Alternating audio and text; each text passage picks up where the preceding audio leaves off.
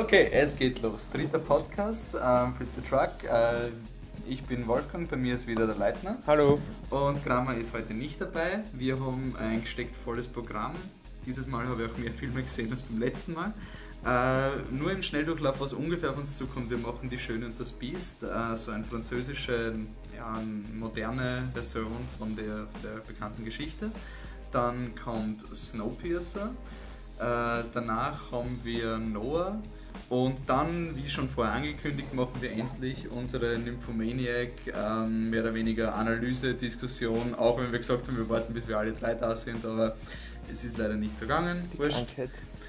Er ist krank und wir sind hier, halten die Stellung. Und danach gibt es noch ein ähm, mehr oder weniger, ist der Blockbuster, den wir behandeln, ist Transcendence, der neue Film von jo äh, mit Johnny Depp von Wally Pfister.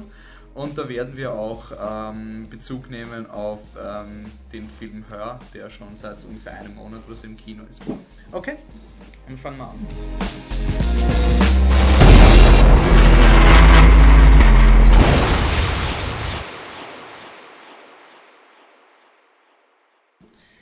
So, ähm, ich handle mal schnell die Schöne und das Biest ab, den hast du nicht gesehen. Nein. Ist nicht wirklich, also modern, also Neuinterpretation vom, äh, von dieser Geschichte. Ich persönlich habe nur den Disney-Film gekannt, insofern war es für mich einfach ein ziemlich überraschender Film. Ich habe jetzt nicht recherchiert, wie genau er am Buch ist, aber ich kann mir vorstellen, dass dieser Film weitaus genauer das Buch behandelt als der Disney-Film. Ähm, es spielt mit, äh, der, ich kann jetzt wirklich die französischen Namen nicht aussprechen, aber ähm, äh, ich sage es jetzt auf, Eng auf, Englisch, der Vincent Cassell, der in Black Swan mhm. hat er den, den Ballettlehrer gespielt. Äh, die Lea äh, Seydoux, das, die hat mitgespielt in. Ähm, Blau ist eine warme Farbe. Genau, und ich, ich kenne sie aus Mission Impossible, habe ich sie, glaube ich, was ist so eine kurze, so eine kleine Rolle. Im Grand Budapest Hotel hat sie jetzt auch ja, eine stimmt, kleine Rolle ja, gehabt. habe ich jetzt gelesen. Kennt man aber sicher. Und ähm, Regie habe ich ganz interessant gefunden. Also es ist äh, Christoph Ganz, hat mir nichts gesagt, aber er hat, ähm, er ist der Regisseur von Pakt der Wölfe und von Silent Hill, dem ja, ich meine, Silent Hill ist bekannt als der beste Computerspiel, die beste Computerspielfilm, die es gibt und das heißt nichts. Ähm, insofern, ja, also es war irgendwie, äh, also so, so vor dem Film haben sie ungefähr durchgelesen, wer mitspielt und es war wirklich so eine total interessante Hit-and-Miss-Kombination. Also halt wirklich so, du hast den Vincent Cassell, der halt auch hin und wieder das und das und Er spielt das Biest. er spielt das Beast, ähm, die Lea Seydoux spielt ähm, die Shell. Ja. Ähm, und sie ist auch so, also entweder sie spielt in Robin Hood mit dem, ähm, na wie heißt der, der Sänger von Russell Crowe. Russell Crowe mit, oder sie spielt in Blau ist eine warme Farbe mit und also es war irgendwie so ein, so beim Reingehen, so es könnte wirklich alles sein. Äh, die Geschichte ist eben ja weitaus düsterer als die Disney-Version. Ich vergleiche es jetzt wirklich mit der Disney-Version, weil ich wirklich keine Ahnung Ich denke, das ist auch die Version, die die meisten Leute kennen. ähm, also es ist sozusagen weitaus ähm, unter Anführungszeichen mehr gritty. Ähm, es erinnert ein bisschen an Pans Labyrinth, du hast dieses mysteriöse Schloss. Ähm, und es, es ist nicht so wie im Film, also im, es, ist, es ist nicht so wie im Disney-Film, wo du nur die, die Belle mit ihrem alleinstehenden Vater hat und sie Ja. ist, hat keine Probleme außer den Gaston, sondern die Familie an sich hat extreme Probleme, weil sie ähm, ihren Reichtum verloren haben, jetzt aufs Land gehen Okay. und mehr oder weniger der Vater stolpert dann wieder ähm, auf dem Weg nach Hause ist, stolpert er in das Schloss vom Biest. Dort wird er mit Geschenken überhäuft, was er genau gebraucht hat. Und die Belle wollte aber auch als einzigen Wunsch, den sie gehabt hat, nimm eine Rose mit. Und er nimmt dann eine Rose von seinem Baum mit. Und in dem Moment, wie die Rose abreißt, kommt das Biest und sagt, du hast die Rose genommen, dafür gehört dein Leben mir. Okay. Er hat nur einen Tag, um sich von seiner Familie zu verabschieden, aber die Belle sagt, nein, das darf ich nicht, ich bin dafür verantwortlich, dass du die Rose genommen hast, ich tausche mein Leben Opfert deins und reitet zum Biest und wird dann sozusagen vom Biest aufgenommen und Spoiler verliebt sich dann irgendwie Ja. in das Biest. Ähm, Überraschung. der Film ist ein bisschen so, als hätte ihn der M. Night äh, Shyamalan geschrieben. Also er ist, also jetzt, er ist positiv vorweg, er ist unglaublich schön. Er ist so schön. Also Okay. die, die, die Dreh, also die Kamera, die Special Effects und ähm, du hast ja das typische, du hast ein Buch und eine Frau lest vor und du siehst nur ihren Mund, also weißt du nicht, wer die Erzählerin sein könnte. Also du siehst wirklich nur ihren Mund. Es, es könnte Ja. jede Frau sein, die diese Geschichte vorliest, aber Okay. Ja, es ist dann relativ geil. Und der ganze Film ist irgendwie so, dass er dich zuerst so mit so Eye Candy überhäuft und relativ schnell checkst du, worum es geht. Also Mhm. relativ schnell checkst du so, das Beast wurde anscheinend, hat eine Frau früher mehr, also die Frau wird gespielt von der, ah, warte, ich muss nur kurz schauen, das ist, so- es, war, es war für mich nur ähm, Yvonne Katterfeld. Das ist so in den Flashbacks wird das im Grunde erklärt und das ist so, wenn du ein, zwei Filme gesehen hast, dann weißt du wirklich ganz genau, worauf es hinausläuft, aber der Film erklärt es dir wirklich erst im letzten Akt. Und der Kram ist dann im Kino gesessen, so wirklich so, ja komm, jetzt bitte, jetzt ist es eh schon klar, also bitte sag's uns. Und teilweise sind die Charaktere auch so, so unglaublich, also das meine ich mit Schalala Monolog, sie, sie reden unglaublich dumm. Also so der Vater von der Belle so, oh, da ist ein Haus, ich bin zurück, denn das ist mein Haus. Und das ist offensichtlich nicht sein Haus, weil es ist eine riesige Festung und, und dann schaut er, nein, aber das ist doch gar nicht mein Haus jetzt habe ich Angst oder irgendwas. Es war wirklich so total oft, dass Charaktere gesagt haben, welche Emotionen sie gerade empfunden haben. Ähm, der Film dauert fast zwei Stunden und er ist nicht wirklich sehenswert, außer aufgrund der Tatsache, dass du sagen kannst, äh, es ist ein, ein französischer Film mit unglaublichen Special Effects. Also das hat mir eher, ich war wirklich so ein, wow, in, in was für einer coolen Zeit leben wir, wo jedes Filmstudio sowas machen kann. Es ist dann am Ende sind gigantische computeranimierte Monster, die einfach vor ein paar Jahren hättest du die nicht machen Ja. können. Das ist das Beeindruckende. Das Schade ist, dass der, der Film erzielt sehr hoch mit der Thematik, erzielt eigentlich mit den ganzen visuellen Erzählungen, würde gern diese, diese wirklich gute Geschichte sein. Und es scheitert voll an den Charakteren. Also Okay. die Liebesgeschichte zwischen Belle und dem Beast, die glaubst du nicht. Okay. Und es hilft auch nicht, dass es halt so eine, die, die Maske, hinter der der Vincent Cassell ist.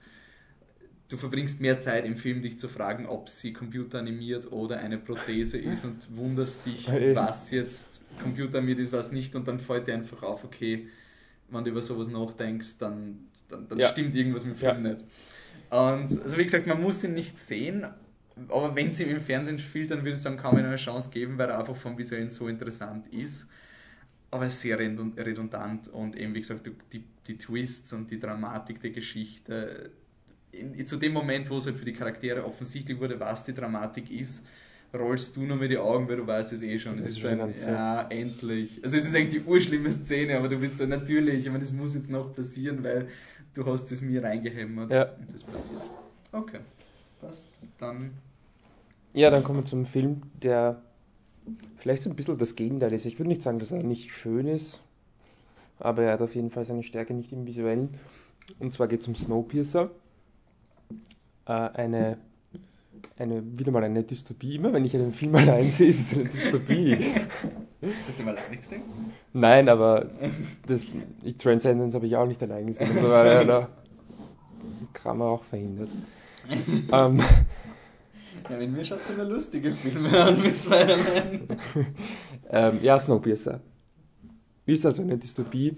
Und zwar ist, also die Geschichte ist die, dass ähm, um die Erderwärmung zu stoppen, was auch immer die Menschheit probiert hat, das ist fatal nach hinten gegangen, äh, nach hinten losgegangen, denn nun ist die Erde von einer Eiszeit heimgesucht worden, äh, die jegliches äh, menschliches Leben eigentlich unmöglich machen würde.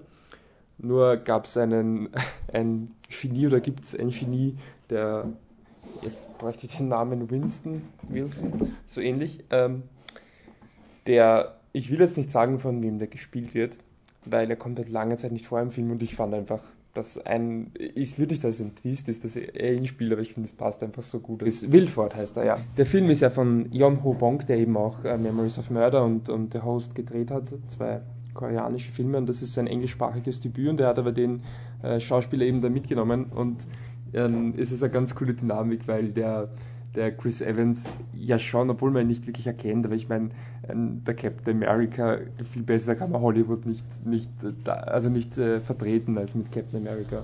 Und auch die, sein Charakter ist halt äh, mit seinen Konflikten, also er hat halt seinen ähm, Art, äh, ja, prädestinierten Nachfolger in dem Edgar, dem Jamie Bell, und er hat so seinen äh, geistigen äh, Vater und es ist halt wirklich es ist ziemlich klassisch Hollywood, es ist wirklich klassisch amerikanisches Kino und das trifft dann eben auf den, auf den äh, Charakter von Kang Ho Song, der eben dieser Sicherheitsexperte ist, mit dem er dann die Türen öffnet und der wirklich, finde ich, wie aus dem asiatischen Kino herausgeschnitten wirkt. Also er ist so, ja, verwirrt und äh, es ist alles sehr hektisch bei ihm und seine, seine Motivation ist halt wirklich irgendwas. Also glaubt man zumindest am Anfang, er bekommt einfach Drogen und ja, das reicht ihm und er macht die Tür nur auf, wenn er jetzt noch mehr Drogen bekommt und wenn es ihm keine geben, dann macht er es einfach nicht, obwohl er die, den, den Aufstand, also den Aufstand eigentlich unterstützen würde.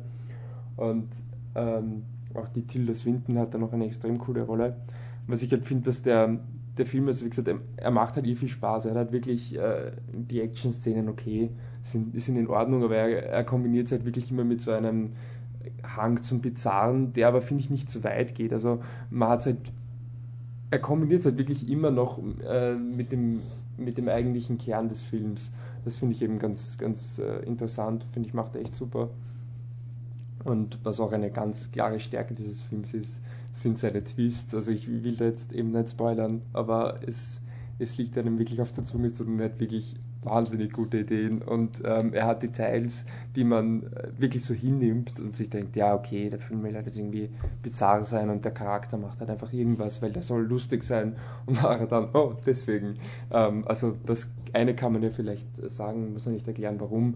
Äh, gleich am Anfang wird etabliert, dass eine Frau, die eben, ähm, weiß nicht, ob sie eine Ministerin ist, aber die auf jeden Fall halt für, für den Wilford quasi die Diktatur arbeitet, ähm, dass also sie, sie, sammelt, sie sammelt Kinder ein und das heißt, der Wilford mag Kinder so gern. Und äh, man weiß nicht warum, ich meine, man kann es vielleicht irgendwie denken, aber der Grund, warum es so ist, ist es ein ganz anderer. Und sie kommt immer mit einem, einem Maßband daher und misst die Kinder ab und schaut, wie groß sie sind. Und die Erklärung, warum sie das macht, ist einfach ähm, extrem genial. Also ich finde, der Film macht extrem viel Spaß und er hat auch wirklich seine, seine philosophischen oder ja, seine nachdenklichen Momente und äh, hat, ja, also auch der Schluss ist extrem, also es schlägt in eine ganz andere Note. Also es ist wirklich, wirklich super Film. Also ist auch ein, ein Film, der eigentlich rechtzeitig gesehen habe. Also wir haben nach dem Film gesagt, ja, da war ich voll okay, war wirklich cool und auch wie ich dann drüber geschrieben habe, also ich will mir nochmal anschauen. Also ich fand ihn echt super. Hast du die anderen Filme vom Regisseur schon gesehen? Nein, habe ich ehrlich gesagt noch nicht gesehen. Weil ich, also ich habe The Host gesehen. Also nicht ja. den 2013er The Host, sondern den Meyer Buch, sondern dieser koreanische Monsterfilm. Ja. Der ist auch so ein Film, wo so die ersten paar Minuten denkst du dir einfach so, ist es ja, also das ist auch bei Snowpiercer. Also man muss irgendwie ein bisschen reinkommen in den Film. Also die ersten paar Minuten sind wirklich ein bisschen schwierig, weil du denkst dir wirklich, hä, ich meine, meint sie das jetzt ernst? Wenn sie das ernst meint, ist es furchtbar oder soll das jetzt Satire sein? Aber ich, ich weiß nicht, wie ist es bei Host, aber ich finde bei dem Film irgendwann einmal macht es Kick und dann, Nein, okay, es, cool. Es ist genauso, also bei der Host beginnt halt auch in seinem Chemikalienlabor und da arbeitet der eine Typ und der ist ganz, ganz müde, weil er der Praktikant ist und dann kommt der Chef und sagt so, oh, du machst nicht sauber genug. Und dann nimmt er seine Flasche, die Flasche ist staubig, du leerst jetzt alle Flaschen aus. Und dann muss er einfach, weil die Flaschen staubig sind, alle Chemikalien ins Wasser leeren. Und okay. also einfach so, also wirklich so komplett ohne Sinn. Und es ist einfach nur da, damit diese Chemikalien als ein Monster erzeugen. Aber es ist wirklich einfach so ein. Es ist extrem abstrus und dann die Charaktere sind extrem übertrieben, aber sie ja. machen irgendwie Sinn. Ja. Also du hast zum Beispiel in der Host so eine, so eine Bogenschützin, die gleich, gleich eingeführt wird mit so einer, einem Tournament, wo sie halt nicht trifft. Sie trifft nicht ja. ins Ziel. Hm.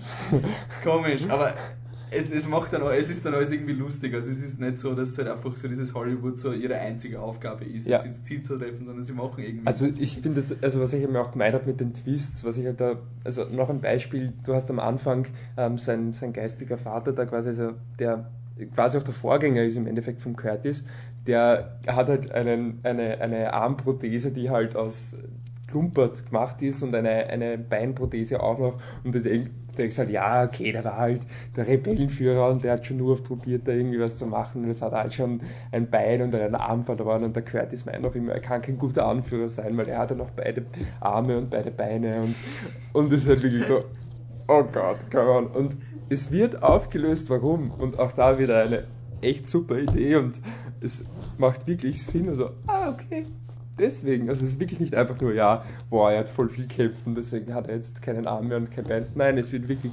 erklärt und es ist super. Okay, ähm, ja, weil du jetzt, also ja, ist mir wieder eine gute Überleitung eingefallen, weil du eben gesagt hast, so, so Filme, wo du, je mehr du darüber nachdenkst, dass sie immer besser werden, da fällt für mich Noah total rein. Also okay. Aronofsky, der Regisseur von äh, Black Swan, Requiem for a Dream, The Fountain, P. P, The Wrestler, das waren glaube ich alle, oder? Zum alle. Ich denke. Ähm, macht einen neuen Film. Russell Crowe ist der Hauptdarsteller und es ist ein Bibel-Epos, er heißt Noah. Und es ist so ein, okay. Also mein, mein Enthusiasmus ist irgendwie so richtig so nach Black Swan, ja, wow, Aronofsky, was wir das nächstes machen, das ist urcool, urcool Aronofsky. Und dann so, ja, er verfilmt die Arche Noah und das ist so irgendwie... Ja, ähm, die, die, die Kritiker-Rezessionen waren, waren dann mittel okay. Aber es war trotzdem irgendwie, ich habe schon im Vorhinein gelesen, dass der Film so eine Kontroverse hat, weil, ähm, naja, sagen wir so, ist bei Comicbuchadaptionen würdest du sagen, er ist nicht true to the source. Also er, er, er nimmt sich gewisse kreative Freiheiten. Und ähm, ich habe dann ein Interview gehört mit ähm, Darren Aronofsky, wo er gemeint hat, dass er halt wirklich einfach das eindeutig aus Allegorie uminterpretieren wollte. Er wollte nicht eine Wort für, also für ihr, er hat gesagt, wenn man ein, die Bibel Wort für Wort adaptiert, dann nimmt man der Bibel genau das, was die Bibel gut macht, okay. nämlich das Mythische, das Interpretierbare, das Vielseitige. Mhm. Und dann haben wir gedacht, okay. Und dann hat er weiterhin so geredet, dass er halt irgendwie auch ähm, eben der Meinung ist, dass halt diese, es gibt so diesen, diese Sketches, wo die Arche Noah irgendwie verarscht wird mit nicht alle Tiere können auf ja, die Arche ja. passen und sowas. Und er hat gemeint, es ist für ihn genauso lächerlich, wie wenn Leute sagen, ja, Daedalus und Icarus ist die blödeste Geschichte überhaupt, weil Federn und Wachs machen nicht, dass ein Mensch fliegt. Und dann hat er gesagt, hey, das, das hört sich eigentlich ja. sehr clever an irgendwie. Und, er, und dann haben wir gedacht, okay, gebe ich ihm mal eine Chance. Und ich muss sagen, ich finde ihn wirklich gut. Also okay. wirklich, wirklich gut. Zu Beginn war es auch so, wir sind ausgegangen und also ich habe mit Grammar geschaut und wir waren beide so, okay, was war jetzt eigentlich die Kontroverse? Was war da jetzt ja. so schlimm und wieso, wieso ist der Film irgendwie so an, also zerrissen? Nein, nicht zerrissen, Nein, halt aber so mau, bisschen, irgendwie ja. so, so, so komisch ankommen. Ja. Und für mich ist wieder ein klassischer Fall von einem Film, der ähm, da hat es gegeben The Road, von dieser Comic McCarthy-Adaption. Ja. Das ist voll für mich die gleiche Bresche. Das war nämlich ein Film, wo der Regisseur selber gesagt hat, sie haben ihn nicht als das vermarkten können, was er ist, Deswegen okay. haben die Leute, die ihn schauen hätten sollen, nicht geschaut. Okay. Weil der Trailer zu The Road war der ärgste Actionfilm. Das war wirklich ja. so. Und auch das Poster war so, der, der Viggo Mortensen geht so in dieser Schräglage mit den Querstreifen. Ja, ja. The Road. Und postapokalyptisch. Und, und Noah ist genauso. Also Russell Crowe steht mit dem, mit dem kurz geschorenen Haaren, mit der, mit der, mit der Axt und so diese äh, Mel Gibson Poster irgendwie. Und der Film der Trailer ist auch sehr Ja, der episch. Trailer ist ja und scheiße. Ja. Also der, der Trailer ist so richtig so, ich meine, was halt auch im Trailer, der, der Fehler vom Trailer für mich ist, ähm, sie nehmen Szenen, die im Prolog sind, mhm. wo halt diese, diese, diese, diese Kämpfe zwischen Menschen und Engel irgendwie stattfinden und es schaut im Trailer eher so aus, als würde der Noah das machen. Also da gibt es eine Szene, wo so ein Feuerschwert irgendwie ja. so Leute niederschießt und das ist im Prolog, das ist ganz am Anfang, das ist nur so, die Menschen führten Krieg und das, das siehst so, du dann und okay. das ist nicht der Russell Crowe, das hat gar nichts mit dem Russell ja. Crowe zu tun. Und was ich eh so unglaublich cool finde an diesem Film ist einfach, dass er extrem progressiv ist. Also, dass er wirklich sagt, okay, wir interpretieren Arche Noah komplett, nicht, nicht komplett um, es ist wirklich die gleiche Geschichte auf einer Art, aber er mhm. sagt halt einfach, okay, und er, er wechselt einfach mehrmals das Genre. Also, du hast halt dieses, dieses Prophezeiungsding und ist unser Vater ein bisschen verrückt. Und dann baut er das Boot, dann wird er ein bisschen bestätigt und dann kommt die Flut und nach der Flut ich, meine, ich, ich gehe jetzt davon aus, dass ich die groben Story-Beats ja. spoilern darf, weil es halt so eine bekannte Geschichte ist. Aber mehr oder weniger das Spannende ist, dass im, im letzten Akt auf der Arche Noah ist es ein Aronofsky-Film. Es ist ein Psychothriller mit Russell Crowe als Bösewicht. Und es ist wirklich so, die ganze Familie hat unpackbar viel Angst vor Russell Crowe. Und was ich so cool finde, ich habe immer Probleme gehabt mit Arche Noah mit. Ähm, es wird immer so nicht erwähnt, dass Menschen sterben. Es ist mhm. immer so dieses, er rettet alle Tiere, ja, ist urglücklich und die reihen sich da ohne Probleme, ohne Stänkern oder so, ja. reihen sie sich ein und dann fährt er weg, dann kommt das Wasser und das ist alles toll. Und in dem Film wird das halt wirklich thematisiert. Es ist wirklich so ein, ähm, hey, Vater, hörst du nicht draußen schreien, Leute, wir hätten theoretisch noch Platz, sollten wir nicht ein, zwei Leute mitnehmen? Nein! Und das macht den Film so cool. Es, es ist aber auch nicht so, dass der, dass der Aronofsky jetzt mehr oder weniger sagt, die Bibel ist der größte Schwachsinn und ich zeige ja. euch, wie schlecht die Bibel ist. Es geht halt einfach darum, dass der Noah nicht weiß, was Gott von ihm will. Er hat, also Gott kommt nicht runter und sagt, ich bin Gott, das machst, machst ja. du, da, da, da, da, sondern es, Gott ist diese Omnipräsenz, mhm. der ihm Träume gibt. Und es gibt auch Engel, also es muss Gott geben. Also so, ja. so insofern ist es nicht Gott, existiert Gott überhaupt. Ähm, aber er ist dann einfach, er, er scheitert, er irrt sich und er versucht das Richtige zu machen, aber wenn er dann sozusagen die Menschen sterben lässt, trifft er die Entscheidung als Mensch, der glaubt, mhm. Gott verstanden zu haben. Okay. Und es wird aber nie gesagt, dass Gott alle Menschen bestrafen will. Also das ist die, die Interpretation von Noah, von ja. diesen Träumen.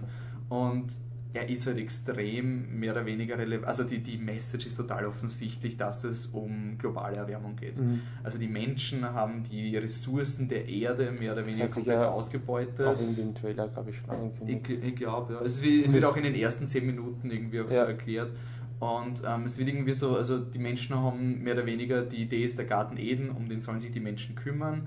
Und wir haben uns nicht um ihn gekümmert und deswegen gibt es jetzt eine Flut. Und mhm. es ist eigentlich relativ offensichtlich, dass Gott im Grunde nur, wenn man es von dieser Aronofsky-Seite sieht, kann man einfach sagen, okay, wenn wir die Welt zerstören, irgendwann rächt sich die Welt.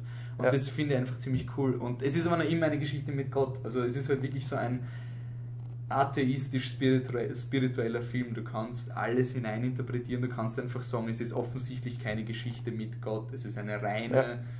Parabel über das.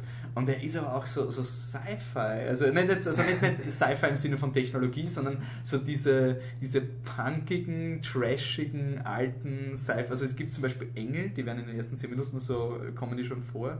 Ähm, das habe ich ganz cool gefunden. Die Engel wollten den Menschen helfen mhm.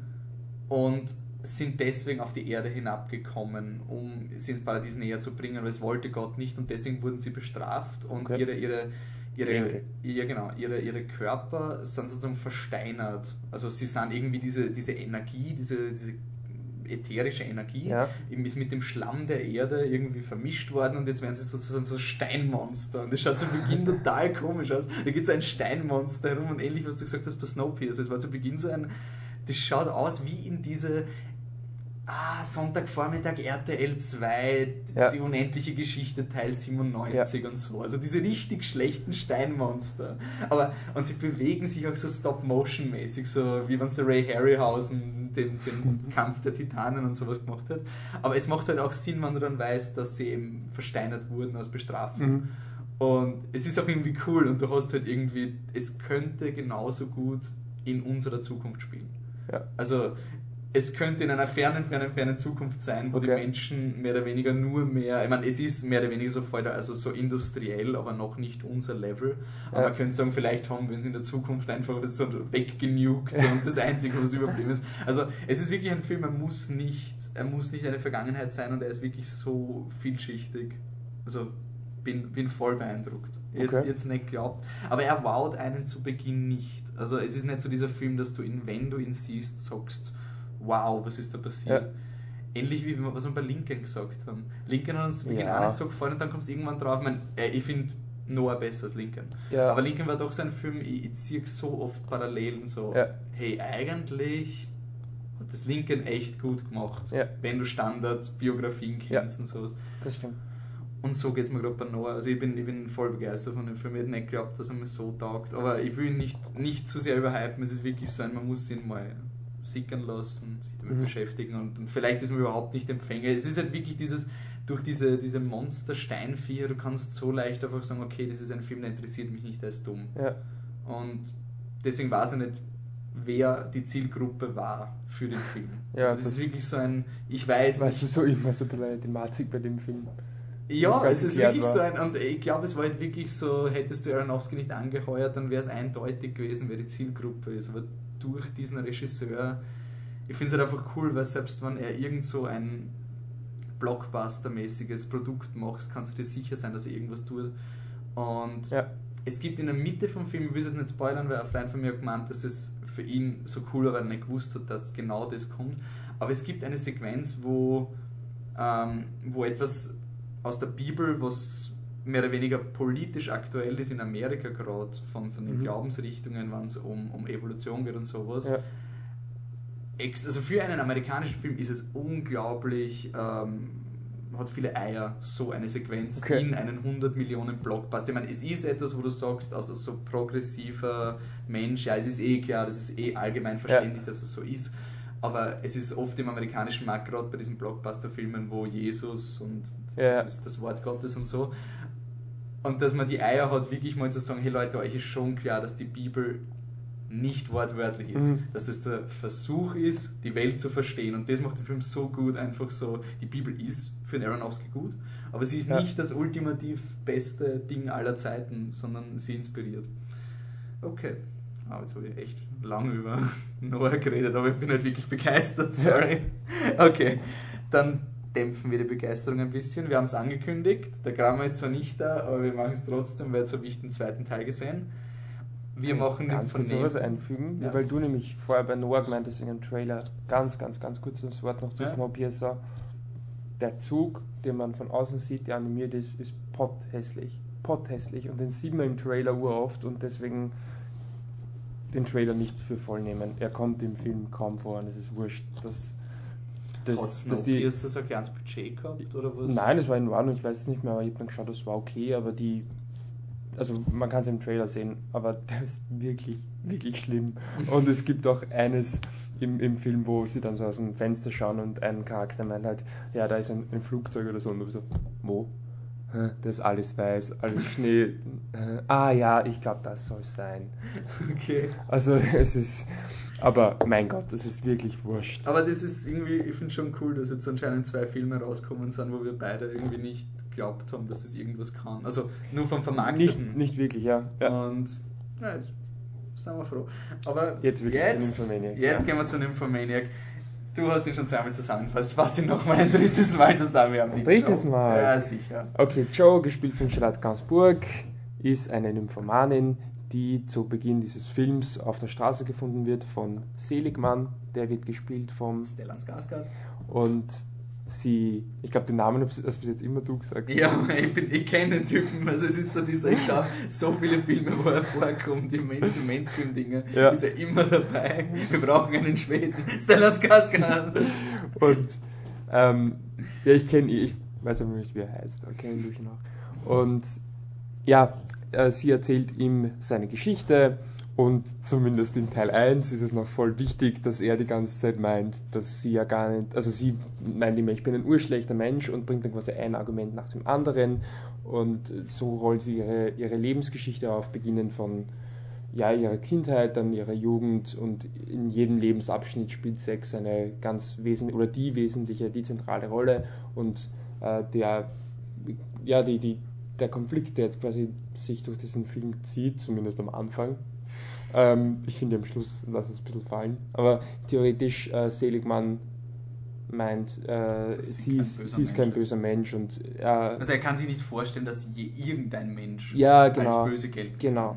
Und ähm, ja, was ist noch zur Story zu sagen? Ich meine, es ist wirklich eine, äh, es ist in Kapiteln erzählt, das heißt, der Zusammenhang ist zwar da, aber er ist jetzt, es gibt halt diese eine Figur, das ist der äh, Sharon, der Shia LaBeouf. Zu Beginn, später wird er dann von jemand anderem gespielt, der dann wirklich im Leben von der Joe eine sehr, sehr zentrale Rolle spielt und eben auch eine lange Partnerschaft mit ihr hat. Aber ansonsten, ja, man kann jetzt natürlich die ganze Story erzählen. Im zweiten Na, aber ich würde sagen, jetzt nur von der Warnung her, also es wird jetzt wirklich komplett alles gespoilert. für alles. Es macht also- einfach sonst keinen Sinn. sonst ist es zu vage. Ähm, wer mehr oder weniger das nicht wissen will, wir schreiben in unserem Podcast ähm, Beitrag steht immer die Uhrzeiten, also die, die, die, der Timecode, wo wir mehr oder weniger über das reden. Das heißt, auf Pause drücken, im Post schauen, wo es weitergeht mit Transcendence nachher und einfach dort weiterhören. Und ab jetzt, also letzte Warnung, komplette Spoiler für Nymphomaniac. Vollgas. Alles. Ähm, Ja, dann schwierig. soll ich dann noch, dann, dann kann man eigentlich noch über den, den Plot ein bisschen weiterreden, Ja. ähm, weil das ja doch sehr, sehr, also eigentlich theoretisch ein zentrales Konfliktelement vom zweiten Teil ist. Sie heiratet den, heiratet sie ihn? Nein, ich glaube, sie heiratet Nein, nicht. Aber sie hat ein, ein, ein Kind mit dem Jerome, also von ihm schwanger, ähm, und äh, das Kind, als es, ich weiß gar nicht, also noch ein, ein Baby ist, äh, verlässt sie die Familie, Mhm. diese kleine Kleinfamilie. Äh, meinst Quasi- also also- nachdem dieses Ding schon passiert, also sie, sie vernachlässigt das Kind eigentlich Sie vernachlässigt es zu Beginn und irgendwann einmal gibt es dann ganz auf. Ja. Also relativ bald. Also es gibt dann so, also sie hat eine, sie besucht dann immer diesen, den Kay, den Jimmy Bell und der ist, also, ja, was ist er eigentlich? Ähm, er schlägt Frauen und es gibt keine Bezahlung in keine Richtung und beide Seiten wollen das offensichtlich. Ja, beziehungsweise es wird irgendwie im Film so ist dieses Mysterium, was bekommt der Jamie Bell aus der Situation, also Ja, was gibt es ihm? Und das ist irgendwie so dieses Mysterium, du weißt irgendwie nicht genau, was ja, aber ich, ich weiß nicht, ich fand es nicht so mysteriös, dass es einen Mann gibt, der gern Frauen schlägt. Ja, Ich nein, mein, es ist halt reine Macht, aber halt- sie, also ja. von der, von, aus der Sicht von der ähm, Ja. Charlotte Gansburg, wie heißt Von der? Joe, ja. Joe das wird ist er erklärt. voll ja, das ja, Mysterium. ja, das stimmt. Und ich glaube, wenn ich mich jetzt recht erinnere, es ist schon lange her, dass ich ihn gesehen habe, aber daran zerbricht dann die Beziehung auch. Oder? Weil sie, also es Ja, ist so, sie- sie, also sie, ähm, also sie ergibt sich diesem Case so extrem, also sie, was heißt, sie ergibt sich, sie ist eigentlich total abhängig von, von dem. Und der Kay ist halt auch so, dass er immer von ihr verlangt, jederzeit. Also Genau. wenn er sagt, dann kommst Genau. du, dann kommst du. Und sie Muss- rennt dem halt sie muss wirklich dem dann mehr oder weniger nachgeben, es ist wie eine Sucht eigentlich. Ja. Und da, äh, dadurch vernachlässigt sie, vernachlässigt sie das Kind so sehr, dass der Jerome sie dann eigentlich vor die Entscheidung stellt, so, okay, entweder du äh, gehst jetzt und dann gehst für immer, oder du bleibst eben gefälligst da und sie geht. Mhm. Das ist quasi, und das, ich, wir haben es im, im letzten Podcast einmal kurz angesprochen, wenn du gefragt hast, ob es eine, eine Situation gibt, wo, ob es etwas gibt, das wirklich quasi eher ein, ein, also ein stärkerer Grund dafür ist, dass es schlecht ist. Da hatte ich gemeint, ja, das ist etwas, was moralisch schwer vertretbar ist, dass man das Kind quasi zurücklässt. Nur ich finde, da ist es dem Film jetzt dann schon wieder egal. Also irgendwie interessiert es ihn Also du meinst, dass der. Seligmann es nicht mehr aufgreift? Ja, Ja, ich meine, ich, ich habe es halt dadurch gar nicht mehr komplett vergessen, ehrlich gesagt, ja dass es eigentlich aber- darum geht. Ja, ich auch. Aber erst wie du das gesagt hast, ah ja, stimmt eigentlich, das gab es ja auch mal. Und dann habe ich darüber nachgedacht, ja, da gibt es was. Aber wie gesagt, da ist es dem Film ja schon wieder wurscht.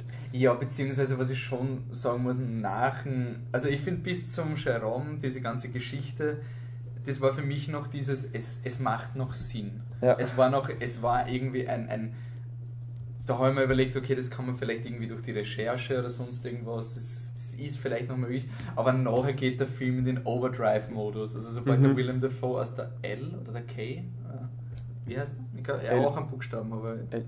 L. Ähm, also sie geht dann zum Willem Dafoe, der mehr oder weniger so ein, ein Geldeintreiber für die Mafia, kann man das so sagen? Also was ist seine genaue? Ja, ich also er denke- erpresst Leute, dass sie sein, seine irgendwelche Schulden bezahlen. Ja, ich denke auch. Aber ich bin, ich einfach. bin nicht sicher, ob Schulden bei ihm waren oder ob er angeheuert Ja, das glaube ich, soll man auch nicht wissen. und es ist halt irgendwie dann plötzlich so ein, ein, ein neuer Film eigentlich. Ja. Also sie ist da bei diesem schlimmsten Scumbags und, und verwendet alle ihre sexuellen Taktiken, also was sie vom Kay gelernt hat über das Schlagen, verwendet sie, um die Leute zu verhören. Und das ist schon sehr schwierig irgendwie, dass ich mich mit dem abfinde. Mhm. Und dann kommt das nächste Plot-Element, dass sie ein Kind verführen muss, um es ähm, zu ihrer willigen Gehilfin Ja, auszubilden. Ist Die, das irgendwie der Plan? Ja, ja, doch sicher. Also sie, sie suchen Und- ja die ganz be bewusst heraus. Und als wäre das nicht genug, ist sie dann leider, sie dann eine lesbische Beziehung Ja. mit denen. Es wird einfach immer mehr. Also es ist irgendwie Und so. am Ende, weil wir spoilern ja eh voll krass. Gibt es auch den super Twist, dass sie, dass die Pi, ihre ex-lesbische Freundin zu dem Zeitpunkt dann, dann auch noch mit dem Jerome zusammen ist, damit alles voll. Aber das war so Gas over gibt. the top. Also in dem ja, Moment. es war wirklich nur so. Äh, Also es ist, Piparu. es ist mehr oder weniger, es wird dann aufgeklärt, warum der Seligmann sie findet. Oder? Ja, es ist wirklich das schon. so, sie wollte ähm, den Typen erschießen, also den Jerome. Ja. Und dann ist aber die, die, die Sicherung. Also es ist eben, der, der Film lässt die Frage offen, warum Nein, sie nicht geschossen hat, das aber die stimmt nicht. Sicherung hat es nicht gemacht. Das Seligmann erklärte ja, oder? Ja, ich war mir nicht sicher, ob nicht vielleicht auch impliziert wird, dass es vielleicht gar nicht. Also der Seligmann würde es vielleicht auch so, dass sie es, ob es eh gewusst hätte. Ja, Ist es entsichert, aber sie hat es Okay. nicht gemacht. Also es ist für mich war so ein bisschen. das kann sein. Auf jeden Fall, sie wird dann niedergehauen. Es war dann halt so ein, es war dann wirklich so dieses, der Film will halt last minute jetzt noch alle Symboliken zurückpressen. Du hast dann diese Fibonacci-Zahlen wieder. Also er, er, der Jerome treibt es dann mit der, der, wie heißt sie? Die Pi? Die Pi, ja. Genau diese drei Fünfer-Zahlen.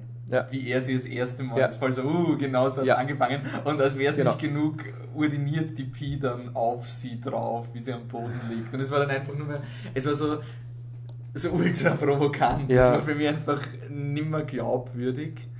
Und dann habe ich halt auch den, den ganzen Konflikt mit ist sie ein böser Mensch, war für mich einfach schon so weit entfernt. Er war nicht mehr da. Er, ich weiß nicht, vielleicht wenn du den Film jetzt an, wie er eigentlich gedacht war, als Ganzes siehst, mit den vier Stunden, dass das halt vielleicht Aber ich weiß nicht, ich eher glaub, noch da so ein, ich sitze jetzt vier Stunden in Ja, diesem ja, Film, sondern es war irgendwie, die ersten zwei. Stunden waren eine One-Message, ich habe genau gewusst, worauf mich einlasse. Ja, das ist klar, aber was ich auch gemeint habe, ist, dass also das im Kontext. im Kontext womöglich anders wirkt, das kann sein und das Aber es kann macht-. Das, es macht halt den Film so unglaublich schwierig, weil der erste Teil ist halt dieser...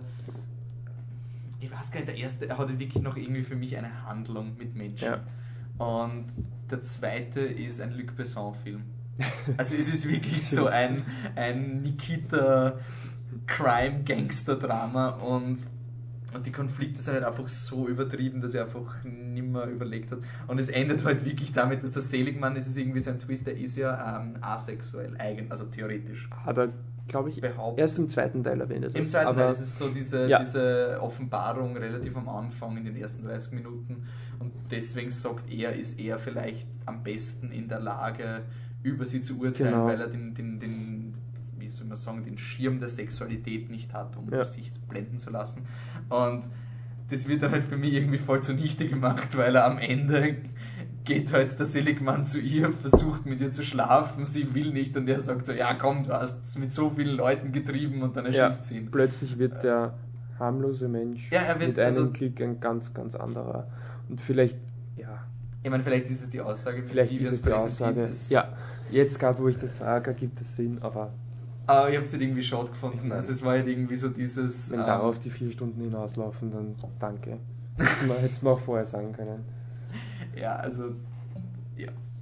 Beziehungsweise es ist halt für, bei dem Film wirklich schwer, dadurch, dass er so fragmentiert und in Kapitel ist, Ja. kannst du nicht sagen, das kann man rausschneiden, das kann. Mhm. es- Das, das hat du das im ersten Film schon gemeint. Er hat, jetzt gesagt, ja, man kann den Vater rausschneiden. Ja, okay, mag sein, dann kann man die Vater-Episode rausschneiden. Aber im Prinzip, du könntest alles und nichts schneiden. Ich meine, das Einzige, was du wirklich brauchst, ist der Jerome und die, Ja. diese Lover. Es Genau. nur für handlungsmäßig, damit du Aber davon wahrscheinlich auch nicht jedes Kapitel. Ja, das Denke ich jetzt mal. Ich meine, das Problem ist einfach, eben, ich habe so ein Problem mit ihrer lesbischen Liebhaberin, mit der Pi, weil es einfach in dieser Meta-Realität und ähm, der Lars von Trier hat sie ja letztes Jahr bei Cannes, war das doch, wo er Ja. das mit dieser Nazi-Sympathisierung 2013 erst? 2012 oder? 2012?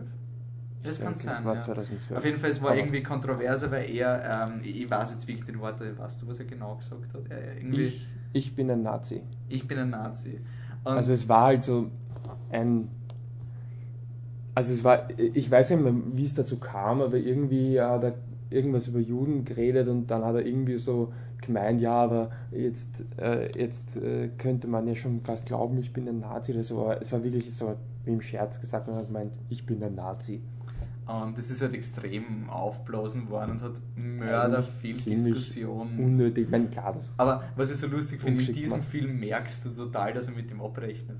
Ja. Also es gibt diese eine Szene, wo die, ähm, wo die Joey irgendwie ein Schimpfwort verwendet ähm, für ähm, Afroamerikaner. Ja. Und ähm, es wird dann mehr oder weniger einfach eine Ausrede für, du philosophierst über, wenn du ein Wort verbietest oder sozusagen die, die, das irgendwie einschränkst, dann ja, dann ist es nicht mehr Demokratie oder irgend sowas. Und das war für mich so relativ diese Andeutung auf dieses, weil er so Mhm, unter der Flucht genau. gestanden ist wegen diesem Saga. Ja. Und aber es war dann, ich finde der Film, die beiden Filme fallen für mich unter die Kategorie schon arg. Ja, Also im Endeffekt schon. Und ich finde, im ersten Film haben wir, wir haben ja sogar diskutiert drüber, eben, das muss der erste Podcast Erste, gewesen sein. Ähm, da haben wir ja sogar gemeint, also, dass der Film halt dieser, dieses Medienecho, das eh klar war, kriegt, dass er das eben schon arg ist. Und ähm, wir haben dann eigentlich gemeint, also wir finden es nicht, also dass es gar nicht so schlimm ist, also dass es nicht so ein, ja, ich mache halt einfach mal und bin einfach wild. Aber Na, vor allem ich also, halt, nach dem ersten Film war es immer noch so ein, äh, okay, es ist nicht so schlimm, dass ich sage, okay, willst du nur arg sein? Und im zweiten Teil werde ich dann sicherlich wissen, was du eigentlich willst von mir. Also ich habe nach dem ersten Film wirklich gedacht, im zweiten Teil wird ein bisschen äh, ersichtlicher, ich hätte mir, worauf ich den zweiten soll. Teil ehrlich gesagt reduzierter vorgestellt. Ja. Also es, also Ja. es nicht dieses, es war effektiv das Hollywood-Äquivalent. So, wir möchten wissen lauter, Ja, härter, alle absolut. Charaktere aus dem ersten Teil und, und noch Ja. turn it up to 11. Und was für mich waren halt so, so urviele, vor allem im zweiten Teil, urviele schon Org-Szenen. Also Ja.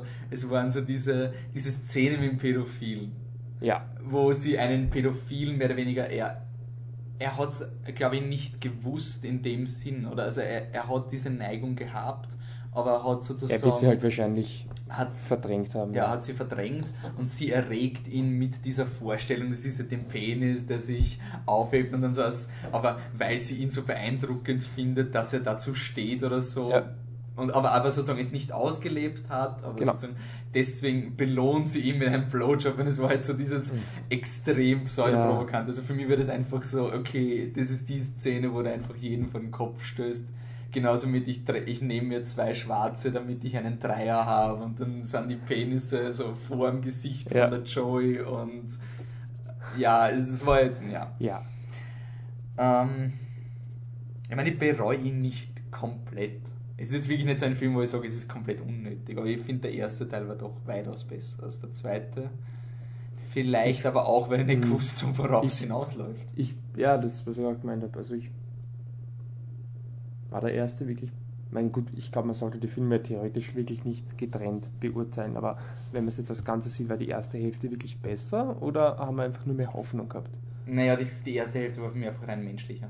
Also Ja. für mich war es einfach so. Und beziehungsweise im zweiten gibt es noch diese eine Szene, wo sie in dieser Selbsthilfegruppe ist, wo dann auch diese, äh, wo der Seligmann das irgendwie anfängt mit die Rolle der Frau und das Ja. irgendwie, das war dann ganz, das waren ganz nette Gedanken. dass Überhaupt, dass sie ja auch eigentlich dann äh, sich da zuerst eigentlich dann den gesellschaftlichen Normen beugen möchte und dann eigentlich entschließt, das abzulegen. War nicht ganz okay. Ja. Interessant. Aber was ich halt so- sagt sie eigentlich, ich bin, ich bin ein schlechter Mensch oder ich bin der schlechteste Mensch, das habe ich ganz vergessen. Weiß ich nicht mehr. Weil ich habe mir nur gedacht, so allein von den, ich mein, dass, dass sie mit, also was du meint hast mit dem Kind, warum der Seligmann da nicht diskutiert hat, was ich halt wirklich gefunden habe, für mich hat wirklich gefehlt, wie kommt sie zu dem Willem Dafoe Charakter, also wieso Ja. arbeitet sie da, warum hat sie keine Skrupel? Also bis jetzt, vorher war das immer so, dass sie mehr oder weniger, du hast alles rechtfertigen können mit ihrer Sexualität, hat Mhm. sie das getrimmt. Also die Szene mit den jungen Frauen im ersten Teil, das war einfach, sie war selbstsüchtig, sie wollte Ja. das, sie hat ihr Kind vernachlässigt dann nachher, weil sie das wollte, wegen, weil sie Nymphomanin ist. Genau. Und eben dieses Foltern und alles, das war so, hat sie da überhaupt sexuelle, also war das für sie sexuelles Ding? Ja. Das war für mich, Ja, also es, sie wird ja auch feucht. ah, sorry, dann habe ich das komplett ignoriert. Okay, weil für mich war es irgendwie so ein, ich habe eben nicht mehr ganz verstanden, warum sie Also ich glaube, sie hat, ich glaube, sie hat eine Art Orgasmus. Also sie hat ja. Ja, sie kriegt ja einen Orgasmus, bei, wie, sie, wie sie geschlagen wird, oder? Also, ja, also da hat sie ja gemeint, sie legt sich irgendwie so hin, dass sie halt irgendwie ganz klitzeklein wenig eben äh, erregt wird und dann das reicht schon. Also dass es halt irgendwie ein bisschen reibt und dann das reicht schon, weil halt die Situation an sich sie so. Okay. Es war halt für mich irgendwie so, so nimmer nachvollziehbar, warum dieser Sprung von Mhm. dieser Sadomaso-Szene Ja, und dann. Es ist ja auch finde ich vom Charakter her nicht. Ja, gut, ich meine, vielleicht, dass man immer einen Schritt weitergehen will. Ja. Aber war ja nicht mal. Wobei sie macht ja dann eigentlich auch einen Schritt zurück mit, der- mit der Beziehung nachher. Das Ja. ist ja dann eigentlich total zahm und intim Ja. und wieder eigentlich normal und Ja. dann will sich auch, also ja. Was ich auch irgendwie, ich habe es vorher kurz erwähnt, also was so ein Widerspruch ist, aber äh, sie, wie gesagt, sie hat eben diesen gesellschaftlichen Druck mit der Selbsthilfegruppe und dann hat sie diese eine Szene, wo sie meint, ach weißt du was, scheiß drauf. Ich bin jetzt einfach eine Nymphomanin und nehmt mich so, wie ich bin. Warum ist sie immer noch der Meinung, dass sie ein schlechter Mensch ist, wenn sie eh schon verstanden hat, also vor allem, ich meine, Ich habe mir überlegt, ob das vielleicht so ein ist, sie, ich glaube, sie will auch so gesehen werden, oder? äh, Ich meine, vielleicht Das ist das, sein, ja. vielleicht haben, vielleicht habe ich das auch falsch interpretiert, dass es gar nicht um die Tatsache geht, ob sie schlecht ja, vielleicht nicht, Ob einfach, es wirklich um ihr Verständnis von sich selber geht. Mhm. Ich weiß es nicht. Also es kann wirklich sowas sein. ja, Aber naja, gut. wir mögen Ja. ihn leider nicht. Das, Nur, kurz, also will so eine willkürliche Filmempfehlung mal reinschmeißen. Ich weiß gar nicht, ob man den irgendwo kaufen, runterladen kann. Aber wenn wir kurz über Pädophilie, äh, weil es erwähnt wurde, es gibt einen Film, der heißt Outing. Ähm, da da geht es um äh, einen, also es ist ein Dokumentarfilm und da äh, geht es um einen Pädophilen, der sich äh, quasi outet und sagt, ja, ich bin pädophil, aber ich lebe es nicht aus. Und äh, hat einen irrsinnig interessanten Konflikt. Super Film. okay, Outing. Outing. Cool. Also wenn wir schauen, wenn wir finden, ob es den irgendwo zu kaufen oder sowas gibt, haben wir es dann in den Post. Ja, genau, und dann werden wir auch noch den Regisseur, Namen, das ist ein Deutsch, äh, deutscher Film, ich, oder deutschsprachiger Film, weiß nicht, deutsch-österreichisch. Ähm, wir suchen dann noch den Namen des Regisseurs, weil Outing allein wird vielleicht nicht reichen. Mhm. Okay. Ja, ich meine, es ist interessant, es ist echt heute sehr diskussionsheavy und es wird jetzt, glaube ich, nicht leichter werden. Jetzt kommt Transcendence. Also jetzt machen wir mal nur den Film. Nur der Film, also ja genau, nur zur Aufklärung, also werden Transcendence ähm, ist ein Film, wo Johnny Depp mehr oder weniger abgeloadet wird in einen Computer und der die Frage stellt, ist er ein Mensch oder ist er eine Maschine oder was ist die Seele? Also Programm oder wie auch immer, ja. sehr viel und ist Hollywood-technisch ziemlich, also, also sehr viel Geld dahinter. Johnny Depp ist in der Hauptrolle, Rebecca Hall spielt auch mit und ähm, Paul Bettany Ja. spielt die zweite Nebenrolle. Morgan, Mark Freeman. Freeman, Cillian Murphy, also die ganze Nolan-Riege und der Film ist für mich deswegen so interessant, weil der Wally Pfister ähm, Regie führt. Wally Pfister war der Kameramann von Christopher Nolan und ist jetzt mehr oder weniger, hat Nolan für Interstellar als Kameramann verlassen, um diesen Film Und zu ich fürchte ein bisschen, das wird sein einziger Film bleiben. Und scha ja, schauen wir mal.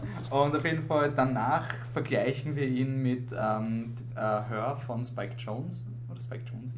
Ja, wie auch immer, aber Okay. Und da geht es ist dann voll in. Spoiler. Also da spoilern wir sowohl Her als auch Transcendence. Aber jetzt machen wir nur ganz kurz. Jetzt eine oberflächlich, Kritik, die jeder der hören kann. Ja, genau. Also Transcendence, ähm, Johnny Depp wird sozusagen von so einer Anti-Technologie-Front angeführt von der Kate Mara. Die nennt sich Rift, Revolution, irgendwas. nicht From. Techno from Technology ist ich, weiß Ja. ich nicht. Und die, die schießen ihn halt an und er, er liegt dann im Sterben. Er forscht an künstlicher Intelligenz und die Rebecca Hall, um ihn zu retten, kopiert sein Gehirn in einen Computer. ja. Und gleich zu Beginn ist dann die Frage, ist das noch ihr Mann oder ist es eine Maschine? Mhm. Und haben die Terroristen nicht vielleicht doch recht? Also nur jetzt ein bisschen weiter, es geht dann relativ schnell auf die Frage, wie viel, also wenn du ihn verbindest mit dem Internet, was wirklich gleich fast zu Beginn passiert, Ja.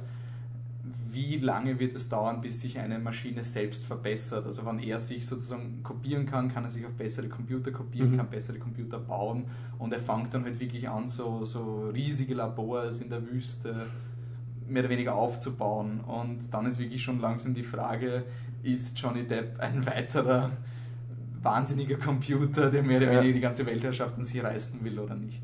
ja. Okay. Ja, mach du zuerst, weil meine Kritik ist total gefärbt von eurer. Also meine Reaktion war Ja. abhängig von eurer Reaktion. Also es, ich habe das total erwartet. Also ich habe es sogar gesagt, aber es war mir sofort klar, wie wir halt gesagt haben, dass er ja, relativ schlecht ist. Ähm, aber sofort klar, Paul wird positiv sein, weil Ja, das ist es ist wirklich einfach so- so, es ist wirklich ein Film, es ist ein Wolfe-Film. Es ist ein Wollfilm, aber ich meine, wenn man das, wenn man vorher weiß, was auf einen zukommt, also nicht jetzt vom Plot, sondern einfach von der Qualität her, würde ich jetzt mal sagen, macht das sicher Spaß. Ähm, so wie wir ihn gesehen haben auf Deutsch, was finde ich schon ein bisschen was weggenommen hat, weil du hast ja, weil der Johnny Depp ist ja im Endeffekt nur die Stimme. Das Mhm. heißt, da ist ja schon mal eine Schauspielerleistung, weiß nicht, die gut war, aber die ist ja schon mal. Okay, also besser als das, was Johnny Depp in letzter Zeit, aber sehr straight. Aber das hat mich irgendwie beeindruckt, dass Ja. Johnny Depp sehr straight spielt im Ja. Vergleich zu seinen letzten Filmen. Ja. Ja, und ähm, also das äh, hat sicherlich schon einiges weggenommen und wir haben es auch, also wir wussten, also äh, Kram und ich haben den eben gesehen, wir wussten eigentlich nicht, dass der ja von den Kritikern wirklich auseinandergenommen wurde. Ja, also totales Fiasko auf Rotten Tomatoes oder so 18 oder 19 Prozent. Also wirklich, da muss man sich extrem bemühen, dass, dass Ja. ein Film so zerrissen wird. Und wir haben eigentlich schon, obwohl der Trailer jetzt nicht zu 100% überzeugend war, aber wir haben schon irgendwie noch damit gerechnet, dass das ein äh, doch ein guter Film werden könnte. Und so wirklich so, weiß nicht, eine Minute vor Vorstellungsbeginn hat einer der tollen Anwesenden bei der Pressevorführung ist herumgelaufen und ja, ich habe gerade gehört, das Drehbuch ist schlecht. Okay, ja, guter Start, aber schauen wir mal. Ja, aber jetzt wirklich zum Film. Ähm, ich finde halt, ich habe es eh schon einmal zu dir gesagt, ich finde halt, ja, man muss halt schon viel hinnehmen. Mhm. Also ähm, dieses ganze, äh, ich, äh, also mal, dass die, die Charaktere wirklich nicht vorhanden sind. Oder zumindest Zum nicht. Großteil, ja. Also Zum Großteil, ich meine, also sie die- sind, sie sind Charaktere, die das machen, was der Plot ihnen vom Drehbuch Ja, hergegeben hat. Ähm, apropos Drehbuch, ich fand auch die Dialoge da wiederum, vielleicht Deutsch, weiß ich nicht, die Dialoge waren echt schlecht. Sie waren schl- äh, einige waren schlecht, aber ich finde, einige haben echt, einige so Sätze haben, waren für mich so, die sind total äh, im Gedächtnis bei mir. Also gibt es diesen einen Satz, wo der Johnny Depp irgendwie sagt, so, they want to protect life, but they are not afraid to take life. So they Ja, are very short, okay. der war, der war irgendwie so, so they are very short on logic, but there's plenty of irony oder irgendwas. So ein, ist cool, also ja. er hat immer so, so Sätze gehabt, die nett Ja, waren, nicht der Dialog aber er hat, sich. er hat wirklich auch viele, oh Gott, also ich Ja. wirklich viele, wie gesagt, wiederum Deutsch, aber viele Dialoge finde Also ich. er ist kein zum Beispiel zwischen Rebecca Hall und Paul Bettany waren die Dialoge teilweise echt zum Speien. Ist so schlimm. Ja, Okay. also ich finde schon. Aber gut. ähm, die, äh, ein, ein, also zu den Problemen vom Film, ich fange jetzt einfach mal gleich mit an. Ähm, äh, es ist eigentlich die ganze Motivation, der ganze Antrieb von dem Film ist ja die Beziehung zwischen dem Johnny Depp und der Rebecca Hall. Und ich finde, die funktioniert nicht wirklich. Also die, das wird schon sehr von der Rebecca Hall getragen, weil Johnny Depp ja, ja, der ist eigentlich das Mysterium, was kann man von dem jetzt nicht viel an Charakter erwarten. Äh, und ich finde, sie ist, also ich will jetzt gar nicht sagen, dass sie jetzt irgendwie schlecht spielt oder sonst was, aber auch da wieder, es Es ist, ist sie wenig gegeben. Es ist ist so uninteressant geschrieben. Sie ist wirklich so, "Ah, ich liebe meinen Mann und aus. Und ich schalte jetzt einfach mein Hirn aus. Und das, okay, im ersten Moment und ich will den jetzt hochladen und alles. Ja, klar, warum nicht? Aber irgendwann einmal im Laufe dieses jahrelangen Prozesses, wo mir der äh, Computer da ja wirklich illegal auch Möglichkeiten bietet und, und Sachen macht, die wirklich furchteinflößend sind, könnte ich schon einmal ein paar Fragen stellen. Und ähm, ich finde halt auch einfach diese, diese Frage, ist der Johnny Depp jetzt eine Maschine oder ein Mensch? Ähm, auch da wieder der Schluss, wollen wir jetzt wirklich nicht spoilern, aber der hat uns ja, glaube ich, doch eher überrascht. Mhm. Hat ja auch wirklich einen Twist, kann man sagen. Aber an und für sich während dem Film schon habe ich mir gedacht, ja komm, ich meine, er macht, also das klingt vielleicht blöd, er macht nie einen Witz, er lacht nie, er zeigt nie irgendeine Art von Emotion. Wieso? Ich meine, ich verstehe schon dass das Lockerlassen nicht, nicht einfach ist, aber äh, warum glaubt sie wirklich, dass da der Johnny Depp drin ist? Also, das fand ich ein bisschen unglaubwürdig. Naja, also für mich war es gar nicht so, dass sie glaubt, dass er Johnny Depp dran ist. Für mich war es eher so, das ist das Nächste, was sie an Johnny Depp irgendwie hat. Also es war für mich Ja. schon eher so ein, ein bisschen ein Selbstverleugnungsprozess, den sie da hat. das, also, das habe ich auch gemeint, aber der dauert halt wirklich, Ja. wirklich lang. Ähm, was, was ich halt schon finde, ist ebenso wie ich vor- vorher gesagt habe, die Charaktere sind teilweise absolut limitiert aufgrund ihrer Aktivitäten. Also Kate Ja. Mara ist eine Terroristin und das war's. Paul Bettany hat seine Rolle und das war's. Ding, was mir überhaupt nicht gefallen hat, der Film spoilert das Ende in den ersten drei Minuten. Das, hat mich so aufgeregt. Also Ja. du siehst einen Flash-Forward und am besten, also ich würde sagen, ähm, wenn man den Film sehen will, also es ist für mich, also ich bin zwar positiver als du, aber es ist für mich kein, oh mein Gott, renn's raus Nein. und schau ihn an. Für mich ist es so ein, du findest ihn auf die, für ähnlich wie Oblivion. Also Oblivion ist auch irgendwie so zerrissen worden und den Ja. haben wir dann nicht im Kino angeschaut, haben wir dann auf DVD angeschaut und so, hey, der ist cool. Ich meine, jetzt nicht besonders, aber er ist okay. Er ist Ja. ich, ja, voll nett. Und ähm, der Film ist für mich ähnlich so. Er ist dieses, er, er ist wirklich nicht der Wow-Ding. Er zielt halt, also er versucht offensichtlich Christopher Nolan zu sein. Also er zielt wirklich genau auf dieses total komplex, total bombastisch und es braucht aber die Emotionen, die nicht da, Mhm. sind. Für mich ist der Film ein reiner Konzeptfilm. Und ich finde halt auch Also- einfach, die, also die Story ist halt wirklich auch schwer hinzunehmen. Also, ich meine, klar, es ist ein Science-Fiction-Film, aber das, also ich weiß nicht, er, er schaltet sich online und plötzlich kann er Menschen heilen und Roboter machen. Das habe ich aber urgeil. Also das war für mich so richtig Also- dieses Science-Fiction-Ding gewesen. Also das war so diese, wie es dann mit den Nanorobotern gekommen ist, das war für mich so, yes, passt, Nanoroboter, natürlich, das Okay. einzig Logische. Also für mich war das... ich fand es aber ein bisschen over the top. ja, Also, für mich war, also das war für mich das Problem. Es ist sowas, was ich voll hinnehme, weil ich diese Art von Geschichten schon kenne. Ja. Also es gibt zum Beispiel von, also ich habe die ganze Zeit an ähm, Michael Crichton, der Autor von ähm, Jurassic Park und Sphere, hat ein Buch geschrieben, das heißt Prey. Da geht es um Wissenschaftler, die in so einer Nevada, irgendwo in der Wüste, sowas, ähm, mit Nanosonden forschen und ein Nanoschwarm ist aber frei und terrorisiert sie. Und der wird aber immer intelligenter. Okay. Und mehr oder weniger das habe ich in dem Film deswegen automatisch hingenommen, weil es für Ja. mich so ein Oh, ich will Prey nehmen. Das ist jetzt wirklich, das ist kein Vorteil vom Film. Wenn du das nicht kennst, dann ist es für dich einfach so ein, was ist das für ein Schwachsinn da? Fliegen silberne Dinge und die machen Magic. Ja. Und gerade da Genau. hätte der Film so diesen, diesen Nolan Expositionsdialog Ja. braucht. Da hättest du einen Charakter. Es gibt, zu Beginn bemühen sie sich noch so, so, wir können ihn kopieren. Wie eine MP3 oder einen Ja. Film. Das ist richtig so, ja, erklär dem Publikum, aber das brauchst du. Und dann Absolut. die letzte Hälfte ignoriert er einfach das Publikum, Ja. nimmt an, dass jeder 10 Millionen Science-Fiction-Bücher gelesen hat, geht in den Hyperdrive-Modus. Und für mich war alles so, ja, natürlich, das ist voll logisch, dass er sich in diese, also nicht logisch, aber so von der Science-Fiction Ja. Ding. Wieso nicht? Nanosonden, bring it on, mehr damit. Aber es ist jetzt, also für mich hat es einfach Spaß gemacht, das mal visuell zu sehen, aber das ist jetzt nicht, also deswegen sage ich, es ist ein Konzeptfilm. ja. Das Konzept fällt komplett auseinander, wenn du es nicht verstehst. Genauso wie das gesamte Konzept davon abhängig ist, dass es auf einer Liebesbeziehung passiert, in die du null persönliche Wirklich null, ja. Investition hast. Was jetzt so schade ist, weil du hast zwei saugute Schauspieler und ich finde halt auch der Paul Bettany ähm, ist halt ein bisschen äh, underused. Also Ja. er, er ist, es gibt, vielleicht sollten wir jetzt langsam in Spoiler kommen, es gibt eine Szene, wo ich mir wirklich gedacht habe, wieso habt ihr die nicht verwendet, die wäre der philosophische Konflikt überhaupt. Aber jetzt nur bevor wir ins Spoiler kommen, ich finde das Ende super. Ich meine, es ist ein Ich Film, Ende der auch gut. durch eine Tasse Tee und ein Gespräch weitaus angenehmer gelöst worden wäre Ja.